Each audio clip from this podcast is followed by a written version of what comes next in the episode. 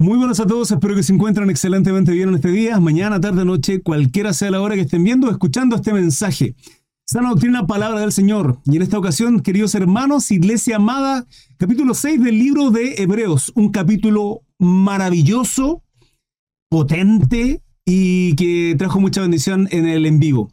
21 a 15 todos los días, recuerden abajo en la descripción hay un link, link 3, donde están todas mis redes sociales, pínchenlo y los va a llevar a cada una de las plataformas en las cuales hago en vivo a diario. Así es que serán bienvenidos. Ya, hermanos amados, eh, estudiamos la palabra hoy día, capítulo 6 de Hebreo. Damos lectura en el nombre del Padre, Hijo y Espíritu Santo. Amén. Sin embargo, el título es Advertencia contra la apostasía, que viene desde el capítulo 5, versículo 11.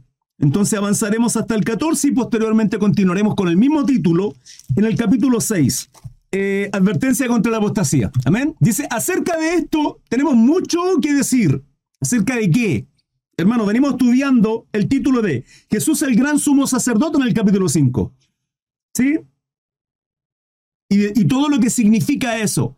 De, que, de, lo que hizo nuestro Salvador Jesucristo en la cruz, de cómo nos limpia, nos purifica, expió todo pecado por nosotros y que según el orden de Melquisedec, como sacerdote no de la tribu de, de Leví y del orden, o sea, y de la descendencia de Aarón, sino según el orden de Melquisedec, varón que también estudiamos y que estudiaremos en el capítulo 7 mañana. Hoy día avanzaremos en el capítulo 6. Dice, acerca de esto tenemos mucho que decir. O sea, acerca de todo lo que acabo de mencionar. Y difícil de explicar. ¿Se recuerdan cuando en muchas ocasiones yo le digo o le explico algunas cosas que aparecen en la palabra? Sin embargo, no, hermano, no vamos a lograr. Por mucho que Dios nos ilumine, por mucho que Dios nos, dé la, nos dé la sabiduría para poder comprender la palabra, no lo comprendemos en su totalidad. Siempre digo, nos faltarán vidas, hermanos, para comprender el Evangelio. O sea, comprender lo que Cristo hizo en la cruz por nosotros. Y aquí está hablando de lo anterior, con relación al tema de Jesucristo como nuestro sumo sacerdote. Dice, y difícil de explicar, por cuanto os habéis hecho tardos para oír. Qué tremendo eso, hermanos. Qué tremendo. Y difícil de explicar, por cuánto os habéis hecho tardos para oír. ¿Saben? No hay peor. Dicen por ahí que no hay. ¿Qué pasó acá? Denme tan solo unos segundos en TikTok. Quiero ver algo, si es que la conexión, sí está bien la conexión. Está con intermitencia la conexión, porque acaba de. Me acaba de saltar un anuncio en Instagram. Ya. Eh, no hay peor, dicen por ahí, no hay peor ciego que el que no quiere ver, no hay peor sordo que el que no quiere oír. ¿Sí? Hace un estudio atrás le hablaba de, es mejor encontrarse con una osa, dice proverbio, con una osa que ha perdido, que le han robado sus cachorros, a con un necio en su necedad. ¿Qué tiene que ver esto con este versículo, hermano? Porque el problema no es que la gente quiera aprender o hagan preguntas, no, generalmente la gente quiere discutir, pelear o debatir. Y ese es el gran pero, no quieren aprender. Simplemente hay un, hay un problema de ego en cada uno de nosotros y que lo que no queremos es oír. Y acá el problema se está generando. fíjense lo tremendo que puede causar esta controversia, este problema. ¿Por qué? Porque debido, debiendo ser ya maestros esto, hermano, yo lo vengo repitiendo desde siempre y, lo y, me, seguirán escuchando siempre. Siempre. Hermano, si usted tiene 5, 10, 15 años en la iglesia, no es posible que siga aprendiendo. Y si siga aprendiendo, o sea, nunca dejamos de aprender, voy, voy el hecho de que es usted hoy día una persona madura, cristiana, con tantos años, de trayectoria de, en que Cristo transformó su vida, es que usted debería ya hoy día ser maestro. Hombres y mujeres, hermanos, hermanas, a todos les hablo. Por eso les he dicho, si en 5 o 10 años más, supongamos, echemos a volar la imaginación de que quedan 5 o 10 años más, y, todavía estoy haciendo estudios bíblicos, hermanos, que sigan estando los estudios bíblicos, que sigamos calentando las, las bancas de la iglesia, tiene que haber un crecimiento, una madurez en nosotros. Y es el problema que estaba ocurriendo con este pueblo. Porque debiendo ser ya maestros, después de tanto tiempo, dice el autor, tenéis necesidad de que se os vuelva a enseñar cuáles son los primeros rudimentos de las palabras de Dios, hermanos, de las palabras de Dios, y habéis llegado a ser tales que tenéis necesidad de leche. ¿Acaso Pablo no escribe lo mismo en Corintios también? Lo mismo. Completamente inmaduros. Y la madurez, hermano, no pasa por, por cuánto años tenga yo en Cristo.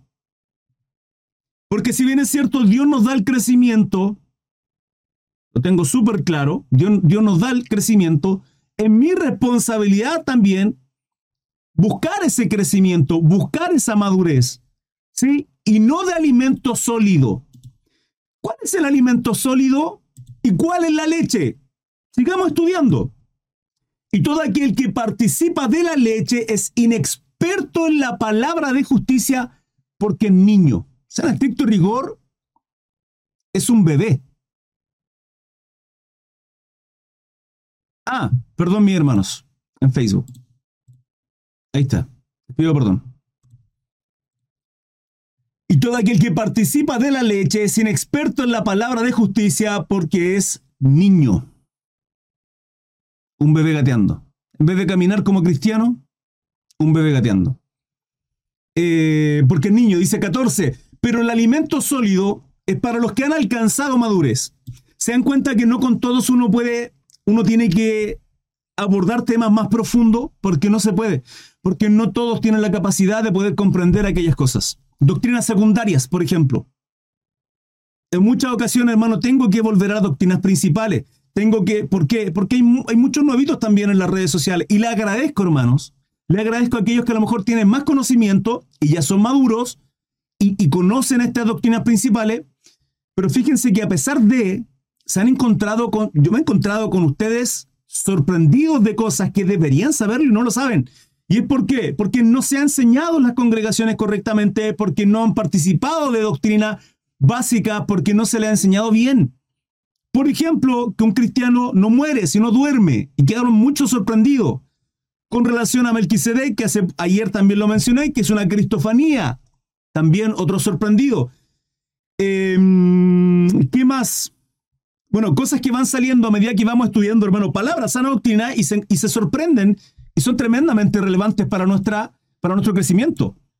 Pero el alimento sólido es para los que han alcanzado madurez, para los que por el uso tienen los sentidos ejercitados en el discernimiento del bien y del mal. Miren lo que aparece en la nueva versión internacional. En cambio, el alimento sólido es para los adultos. ¿Cómo sé si soy un adulto? Simple porque voy a tener la capacidad de distinguir lo que es bueno y malo. Voy a tener la capacidad de juzgar correctamente, pesar los espíritus, y voy a ejercitar la facultad de percepción espiritual. Fíjense, percepción espiritual. Hermanos, tenemos sentidos espirituales. ¿sí? Corporal, corpóreamente, en este envase que tenemos, tenemos audición, tacto, oído, gusto, ¿sí? Pero espiritual también, espiritualmente también tenemos sentidos. Y acá la palabra nos está enseñando de que los sentidos ejercitados en el discernimiento del bien y del mal son sentidos espirituales. Por eso, como maduros, tenemos que tener la capacidad, hermanos, de discernir.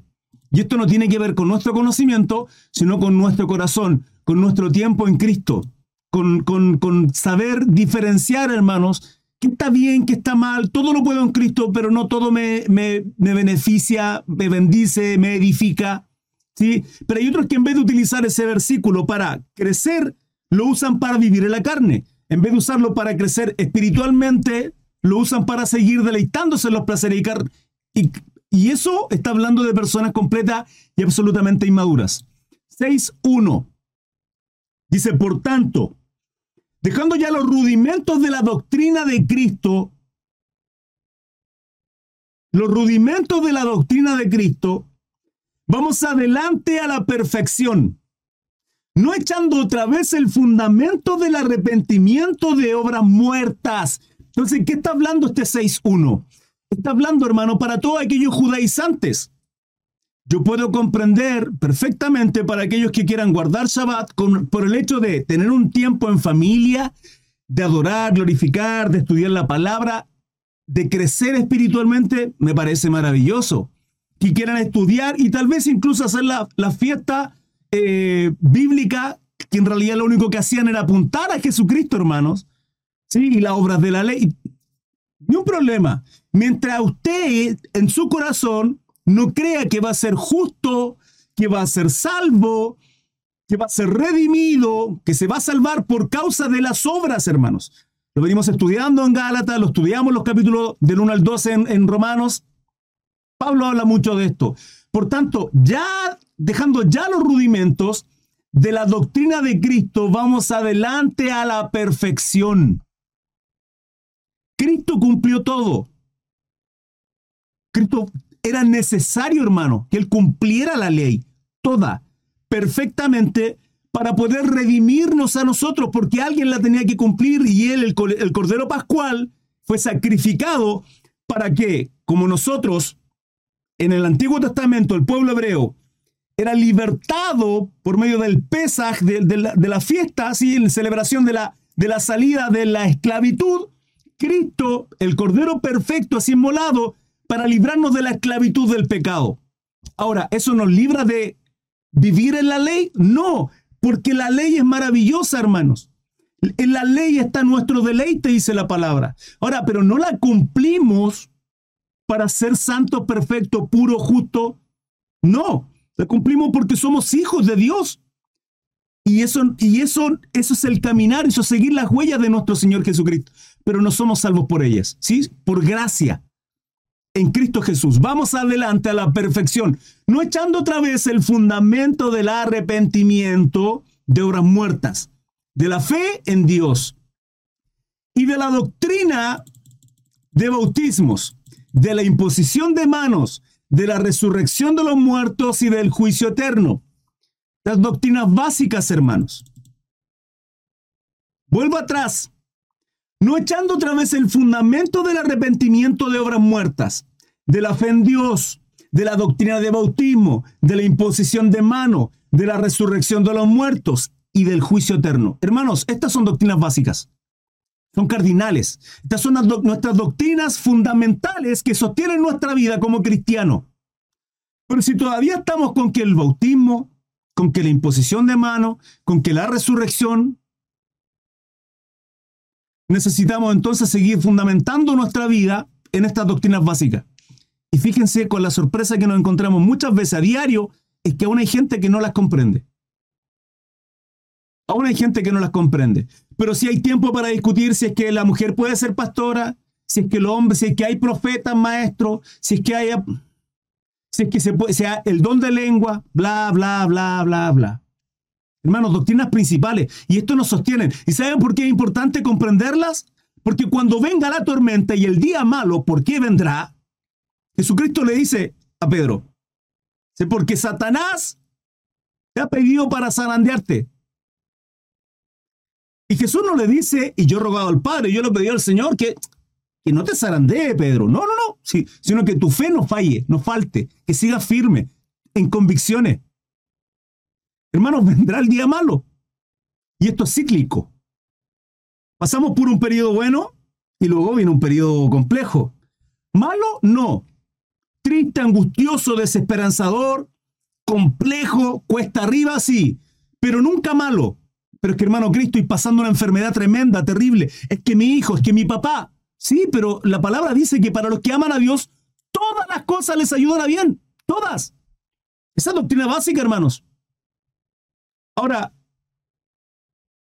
decae mi fe, sí, y en vez de sentirme como un león ungido, sí, y que todo lo que hago Dios me respalda y lo que toco es bendecido y multiplicado porque camino delante del Señor en presencia de Él, me siento como gato mojado recién nacido en, en plena tormenta y lluvia y muerto de miedo. Sí, y ahí está papá. Porque nuestras convicciones están firmes en Él. Porque Jehová mi pastor, nada me faltará en lugares deleitados. Hermano, el, día malo lo vivimos. No vamos, no vamos a tener días de miel sobre hojuelas, de alfombra roja. Vamos a pasar por periodos tremendos, complejos, días malos, hermanos. Días en que de pronto que vamos a querer explotar, pero ahí nos retenemos. ¿Qué hay que hacer? Postrarnos. La palabra dice, estamos contentos, alegres, cantemos al Señor, alabémosle. Estamos tristes,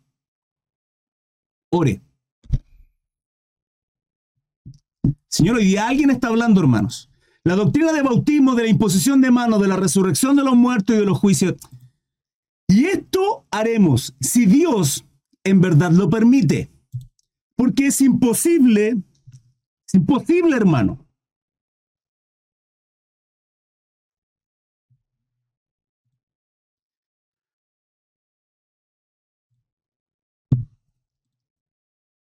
A mí, a mí, sinceramente, hermano, yo, yo, mi labor acá es hacer el estudio bíblico.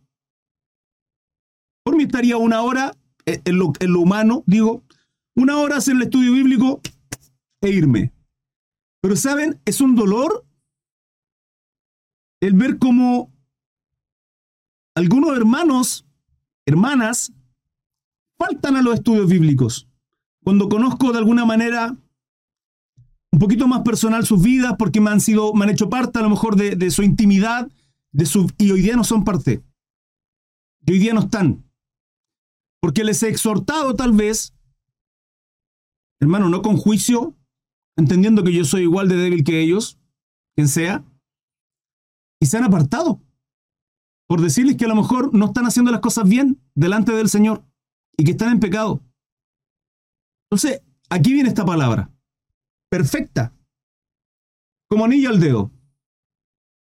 Porque es imposible que los que una vez fueron iluminados y gustaron del don celestial, ¿quiénes son los iluminados? Hermanos, hay gente que de pronto llega en el chat de TikTok que no son cristianos. Ustedes lo han visto. Yo he discutido con ellos. No peleado, discutido. Para tratar de llevarles al Evangelio, evangelizándoles para mostrarles quién es Cristo y los reados que están. Y cuando son fuertes, soy fuerte con ellos también. Cuando hay humildad y cariño, soy humilde y cariñoso con ellos también. Pero cuando son, discúlpenme la expresión, cabrones, soy cabrón con ellos. Y les digo, van a tener que hacerse responsables porque la palabra certera y es verdad. Y tú puedes no creer en algo, pero eso no implica que ese algo no exista. Y la ley espiritual está. Y Dios existe y es real. Que tú no lo quieras creer es otra cosa, pero tendrás que hacerte tendrás que darte cuenta de ello. Y una de estas cosas es esto, porque es imposible que los que una vez fueron iluminados, que degustaron, que fueron... Hermano, Dios es justo. Por eso Mateo 24 dice que el tiempo del fin no es cuando hayan terremotos, peste, hambrunas, guerra, rumores de guerra, señal en todos lados. No, no, no. Dice, sino cuando la palabra sea alcanzada a todos, hermanos. Cuando sea predicada en todos los rincones. ¿Por qué? ¿Por qué? Porque servimos a un Dios justo. Y Dios va a juzgar a aquellos que o aceptan o rechazan. Pero si no hay quien les predique y nunca han escuchado del Evangelio de Cristo Jesús en los rincones más recónditos de este mundo, ¿cómo va a juzgar un Dios justo, un juez justo a alguien que no conoce la ley? A pesar de que la ley fue escrita en nuestros corazones. Pero es por eso, tienen, el, el, el amor del Evangelio tiene que alcanzar a aquellas personas. Y ese es el motivo. Entonces aquellos que escuchan el Evangelio son aquellos que son iluminados, que degustaron, que fueron partícipes. Porque es imposible que los que una vez fueron iluminados y gustaron del don celestial y fueron hechos partícipes del Espíritu Santo. ¿Cómo soy partícipe, hermanos? Porque el Espíritu Santo se mueve en cada uno de nosotros. Sí, y mora en nosotros como hijos de Dios, siervos del Altísimo, varones, mujeres, sí, mora en nosotros. Pero eso no implica que el Espíritu Santo no se mueva en los corazones de los inconversos. Es que tiene que hacerlo. Es necesario, hermanos, que se muevan los corazones de las prostitutas, de los drogadictos, de los homosexuales, de los narcotraficantes, de aquellos que son asesinos, mercenarios, mentirosos, ladrones, hermano Cris. Pero si no son hijos de Dios, no lo son. Pero es que eso es lo que busca el Espíritu Santo, convencerles de pecado. Mi responsabilidad es predicar el Evangelio. Pero hay un pesar en mi corazón de aquellos hermanos que no están y se han ido y se han apartado y andan en pecado, triste y lamentablemente. ¿Qué hacemos, hermanos? ¿Cómo, ¿Cómo podemos echar nuevamente los cimientos en aquello? Porque es imposible los que una vez fueron iluminados y gustaron del don celestial y fueron hechos partícipes del Espíritu Santo, y asimismo gustaron de la buena palabra de Dios. Sana doctrina, palabra del Señor. Pero ahí están acomodándola. Ahí están, ah, no, es que esto sí, es que esto no, no, es que la palabra no dice esto. Y los poderes del siglo venidero. Hermano, esta palabra más que nunca es para nosotros. No solo para el pueblo hebreo en aquella, en aquella temporada. En el sesenta y tanto, bueno, antes del 70, después de Jesucristo, ¿sí? Y recayeron, sean otra vez renovados para arrepentimiento, crucificando de nuevo para sí mismos al Hijo de Dios y exponiéndolo a vituperio. ¿Cuántas veces tiene que sacrificarse Jesucristo? ¿Cuántas veces? Y esto, hermanos, es para nosotros. Y esto nos tiene que, tiene que haber un, un, conmover en nuestro corazón, un quebranto en nuestro corazón, de entender de que no podemos vivir en pecado. No podemos. No puedo estarme deleitando en el pecado. Hermano Cri, es que peco, si yo también, hermano, y me avergüenzo. Y hasta el día de hoy no entiendo por qué Dios usa mi vida y me capacita con sus dones. Y me da discernimiento de su palabra y me da muchos otros dones para qué? Para estar a su servicio y cumplir su propósito. Porque me siento una basura. Pero no estoy, no estoy deleitándome en el pecado, hermano. Pero hay quienes sí lo hacen. Por eso dice, y vuelvo atrás, porque es imposible que los que una vez fueron iluminados y gustaron del don celestial y fueron hechos partícipes del Espíritu Santo y asimismo gustaron de la buena palabra de Dios y los poderes del siglo venidero y recayeron. Hermano, no habla solamente de un pecado que cometimos, de una mala actitud que tuvimos, de insultar a una persona, de haber sido agresivo, de una mala actitud, una mala cara, una ofensa. No, no, sino de aquellos que realmente están completamente apartados. Sean otra vez renovados para arrepentimiento, crucificando de nuevo para sí mismos al Hijo de Dios y exponiéndolo a vituperio. Miren lo que dice ahora. Porque si la tierra que bebe la lluvia, que muchas veces cae sobre ella y produce hierba provechosa a aquellos por los cuales es labrada, recibe bendición de Dios. Pero la que produce espinos y abrojos es reprobada, está próxima a ser maldecida y su fin es ser quemada. ¿Cuál es esta lluvia? La palabra de Dios, las bendiciones que Dios tiene, es como nosotros somos iluminados y expuestos a esta luz, a esta palabra de vida. Hermanos, y, y si cae sobre cada uno de nosotros y dice que es provechosa para aquellos los cuales es labrada. Amén. Bendito sea el Señor. La gloria sea para Cristo. Por ahí estamos nosotros. Obreros, hermano, usted y yo. Recibe bendición de Dios, pero la que produce espinos y abrojos. En otra versión dice cardos. Espinos y cardos. Esto haciendo referencia a Génesis, hermanos. Haciendo referencia a Génesis y a la corona de nuestro Salvador Jesucristo. Está próxima a ser maldecida y su fin es el ser quemada. Pero en cuanto a vosotros, oh amados, estamos persuadidos de cosas mejores y que pertenecen a la salvación, aunque hablamos así. Aquí,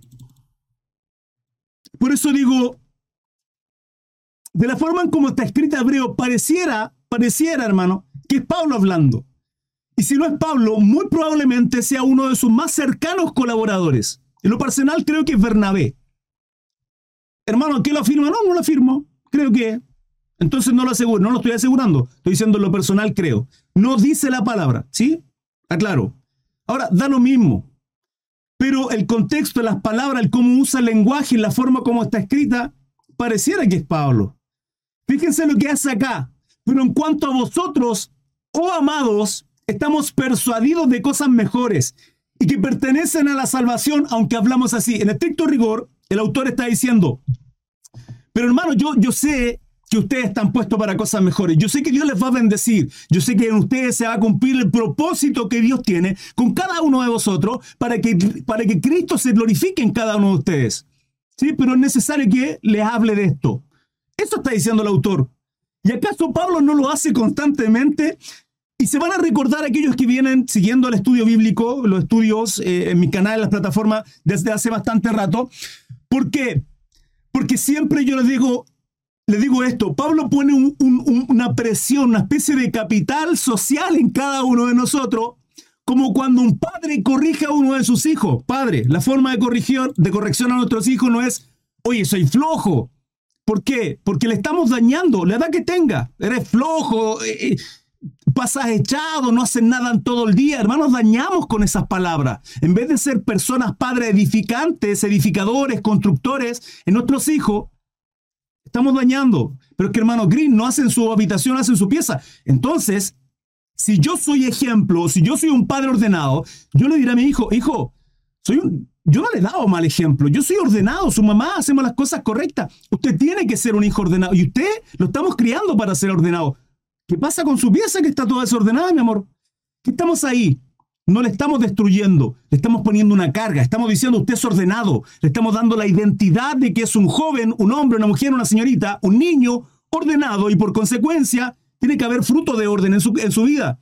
Pablo lo hace constantemente. Pablo corregía a las iglesias y ponía este peso decía, pero ustedes, tengo, tengo fe en que ustedes obrarán bien, tengo fe en que usted, en que el mover del Espíritu, siempre pone esta carga. Y acá está, hablando lo mismo el autor de Vergo. Dice, pero en cuanto a vosotros, imagínense después de toda la exhortación que venimos, desde el capítulo 5, 11, hasta este versículo 8, corrigiendo con una palabra tremendamente fuerte corrigiendo a los inmaduros, diciéndole, ¿hasta cuándo tengo que darle leche?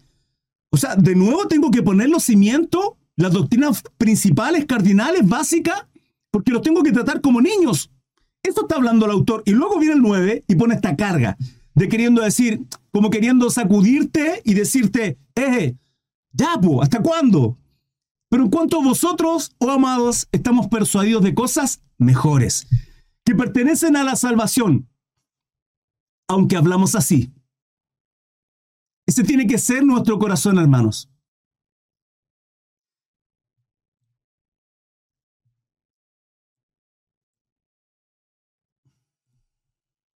Santo eres, Señor.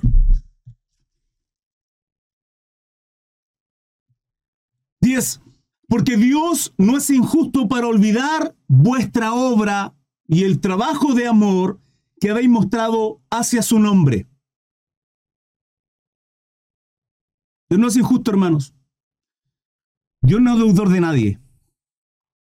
Dios no es deudor de nadie. En lo absoluto.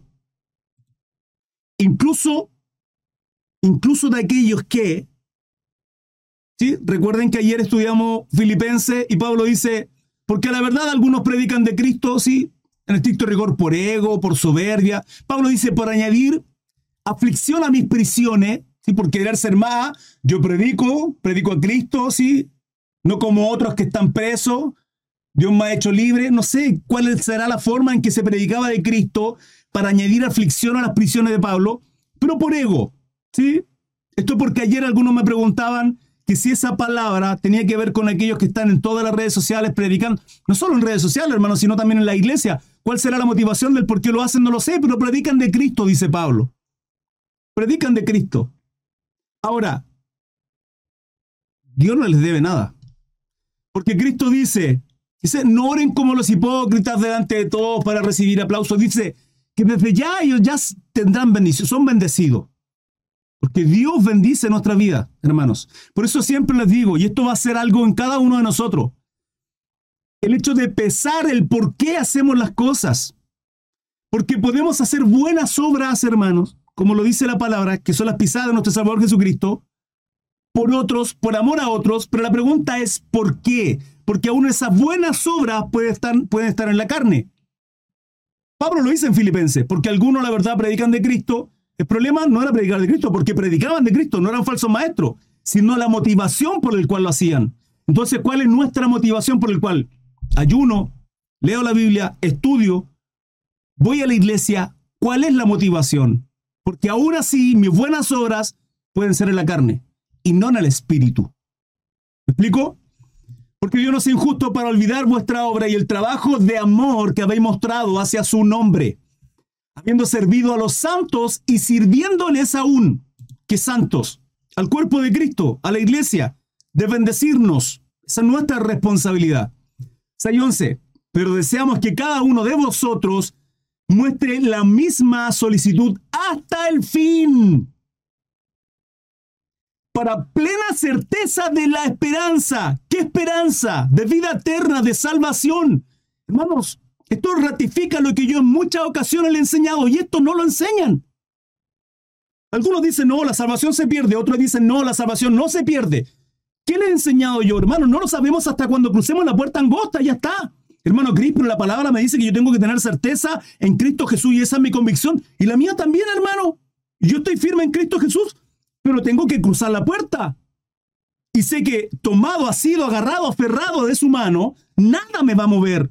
Nada nos apartará del amor. ¿Qué nos apartará, hermano? Ninguna cosa creada ni lo alto, ni lo profundo, nada ni nadie, hermano, nos podrá separar del amor de nuestro Señor que es en Cristo Jesús. Dice la palabra, y esa es nuestra convicción. No vivo por emoción. Se me destruyó el matrimonio, mi hermano. No se preocupe, usted avance, aferre a, a Cristo. Dios sabrá el por qué por la dureza del corazón de su hombre o la mujer, cualquiera sea la parte, quien sea, usted siga adelante al blanco, persevere. Hermano, ¿crees que estoy pasando una situación económica? Bueno, ayudémonos. Es parte de la iglesia bendecirnos. Mi hermano Cris sabe que mi hijo, mi mamá, mi esposa, mi esposo, hay un problema, no importa. Usted no vive por condición. Esa es nuestra condición. Usted vive por posición. Y somos hijos del Rey de Reyes, del Altísimo, hermano. Somos nación santa, pueblo adquirido escogidos por sangre en Cristo Jesús. Esa es nuestra convicción. Arriba, levante sus brazos. Y aquí es cuando entiendo lo maravilloso que es congregarse. Miran cuán bueno, cuán delicioso, cuán agradable, cuán deleitable, cuán, cuán bendecido es, hermano, la vida de cada uno de nosotros cuando, cuando habitamos juntos en armonía. ¿Por qué? Porque nos levantamos, hermano, porque así como Moisés bajaba sus brazos en la batalla, se los tenían que levantar. También pasa con sus pastores, también pasa con sus líderes, también pasa con nosotros. Esa es la importancia, hermano, de congregarse entre muchas otras, que además es un mandato de nuestro Señor. Pero deseamos que cada uno de vosotros muestre la misma solicitud hasta el fin, para la plena certeza de la esperanza, a fin de que no os hagáis perezosos, sino imitadores de aquellos que por la fe y la paciencia heredan las promesas. Esto es hasta el 2020. No sé dónde detenerme, hermanos. Porque cuando Dios hizo la promesa a Abraham, no pudiendo jugar, jurar por otro mayor, juró por sí mismo, diciendo, de cierto te bendeciré con abundancia y te multiplicaré grandemente. Y habiendo esperado con paciencia, alcanzó la promesa. ¿Por qué? Porque a Abraham se le tomó por justicia su fe. Toda, hermano, toda la promesa del Altísimo a Abraham. Porque los hombres ciertamente juran por uno mayor que ellos, y para ellos el fin de toda controversia es el juramento para confirmación. Por lo cual, queriendo Dios mostrar más abundantemente a los herederos de la promesa la inmutabilidad de su consejo. La inmutabilidad es uno de los atributos de nuestro Dios. Hermano, Dios no cambia. hermano Cris, yo no entiendo porque el Antiguo Testamento es un Dios y en el Nuevo Testamento pareciera que fuera otro Dios. No, es el mismo. Lea Apocalipsis y se da cuenta de que es el mismo. El mismo que hoy día vivimos en un periodo de gracia. De gracia, hermanos. Y bendito sea el Señor porque vivimos en este periodo de gracia. ¿Por qué? Porque si Dios no tuviese este periodo de gracia y hubiese acabado con, la injusticia, con la maldad, hace unos muchísimos años atrás, hermano, usted y yo estaríamos en el infierno. Muy probablemente. Por tanto, la inmutabilidad de Dios es que Dios no cambia, Dios no muta, Dios no se muda. Dios es el mismo ayer, hoy y por los siglos de los siglos. La inmutabilidad de su consejo interpuso juramento. ¿Saben lo precioso es que saber que Dios es inmutable? Es que sus promesas siguen estando. En que si Dios me dijo que lo iba a hacer, Dios lo hará. En que si Él me dice que yo tengo esperanza de vida eterna en Cristo Jesús, amén. Así es.